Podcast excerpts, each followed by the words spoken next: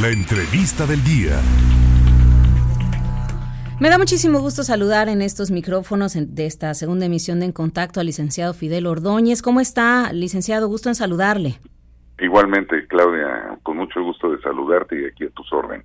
Muchísimas gracias. Bueno, eh, respecto a una de las eh, opiniones que usted emitió respecto a la crítica a los jueces federales del gobierno, eh, por parte del gobierno, yo quisiera preguntarle de inicio, mm, ¿qué es la prisión preventiva oficiosa, licenciado Fidel?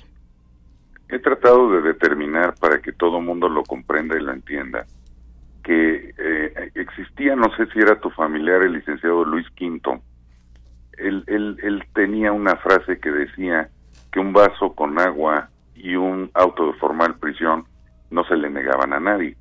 Entonces, esa frase es muy ilustrativa porque la prisión preventiva oficiosa es un vaso de agua, agua simple, y, y tan tan, está en la ley, y entonces determina que una persona basta con que la Fiscalía General de la República o la Fiscalía del Estado de Veracruz o de cualquier otro estado le diga que el delito por el cual lo está consignando es un delito grave para que inmediatamente opere la prisión preventiva oficiosa que significa un vaso de agua de agua normal con esos dos elementos. Y hay una diferencia con la prisión preventiva justificada. La prisión preventiva justificada entonces no sería un vaso con agua, sería un vaso con agua de horchata.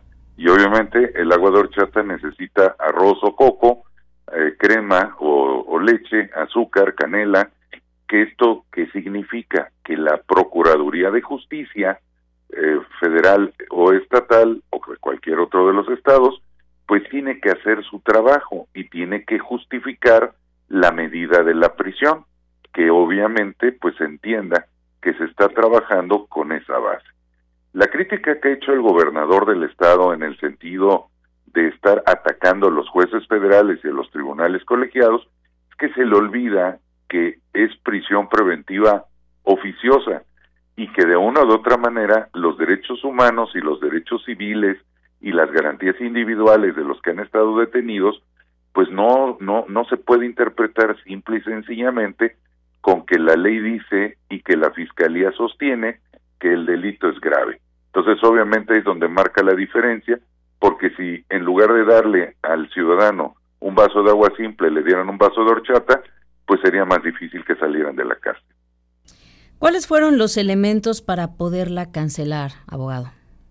Los elementos sustanciales que hizo la, la Suprema Corte son, son elementales, vamos, viola directamente los derechos humanos, los derechos civiles, porque se constituye como una pena previa o una pena anticipada. ¿Esto qué quiere decir? Que no, no basta solamente con que la fiscalía diga que se cometió un delito, sino que debe de acreditarlo. Entonces, obviamente, se han estimado innecesariamente que, que, la fiscalía estamos obligados a creer lo que ellos digan.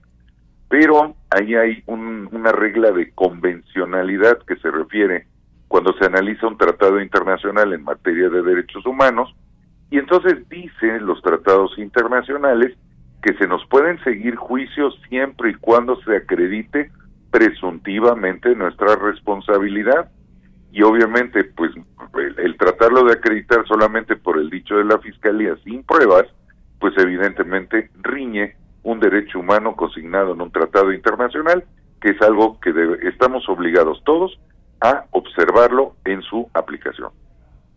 ¿Cuál fue entonces lo que em, lo que dijo o cómo, en qué postura se encuentra la Suprema Corte de Justicia al respecto? La Suprema va avanzando. La semana pasada le quitó a defraudación fiscal, al, delito que le llamaban de factureros y una asociación delictuosa con ese motivo, les quitó esa posibilidad de que pudieran ser eh, delitos que merecieran prisión preventiva oficiosa. Lo único que hizo la Suprema fue decirle a las fiscalías y a los jueces, sí, vamos a retirarlo en la interpretación de prisión preventiva oficiosa, pero están entonces ustedes obligados a hacerlo prisión preventiva justificada. ¿Y esto qué quiere decir? Que tienen que trabajar más para acreditar la presunta responsabilidad. O sea, no, no es el hecho de que la gente salga libre nada más por salir libre, no, sino que tiene que trabajar de una manera más profesional la Fiscalía de... Uy, se perdió la comunicación con el abogado Fidel Ordóñez. Vamos a tratar de restablecer la misma porque nos está comentando cuál es la postura de la Suprema Corte de Justicia respecto a este tema que de inicio, bueno, pues él emitió también su opinión en una de las columnas que podemos leer muy de cerca, principalmente en las redes sociales. Pero vamos a tratar de nuevamente restablecer la comunicación y seguir platicando al respecto, ya que en estos micrófonos, bueno, pues se escuchan todas las voces y así es como estamos solicitando en esta ocasión la opinión de el abogado Fidel Ordóñez. Me parece que ya estamos restableciendo la comunicación. Adelante, lo vuelvo a escuchar con atención, abogado. Aquí estamos. El, tema importante es que la Asociación de Magistrados y Jueces de Juzgados Federales del, del Poder Judicial Federal ya le conminaron al gobernador para que cese en esas expresiones que son indebidas en contra, porque hace, hace escarnio de un poder federal en de poderes y piensa el gobernador que puede hablar mal tanto de los magistrados como de los jueces. Esta, esta no es una interpretación política, es una interpretación jurídica. Entonces, si los jueces han tenido en base de sostener que la fiscalía no ha aprobado ni siquiera para tener la prisión preventiva oficiosa, pues es claro que tiene que la gente que obtener su, su, su salida su salida de, del este, de la cárcel con motivo de las ineficiencias en las que se encuentra. Entonces, evidentemente ahí no va. Y obviamente, pues estamos a favor de lo que declaró en esta carta abierta la Asociación de Magistrados y Jueces de, de Distrito, en la cual pues debe de haber respeto a la autoridad judicial federal. Abogado, en los casos fiscales, entonces es correcto hasta cuándo pueden vincular a proceso ya no van a poder vincular con prisión preventiva oficiosa. Podrán vincular a proceso, pero con prisión preventiva justificada. Eso significa que tendrá que trabajar de mejor manera la Fiscalía General de la República. ¿Cuál sería concretamente el procedimiento, abogado Fidel? El procedimiento es llenar con prueba. El tema es muy sencillo. La, la, prisión preventiva oficiosa no requiere ni de prueba. Sí. Basta que la Procuraduría, la Fiscalía, perdón, diga que es responsable para que se, se, se, imponga como medida cautelar.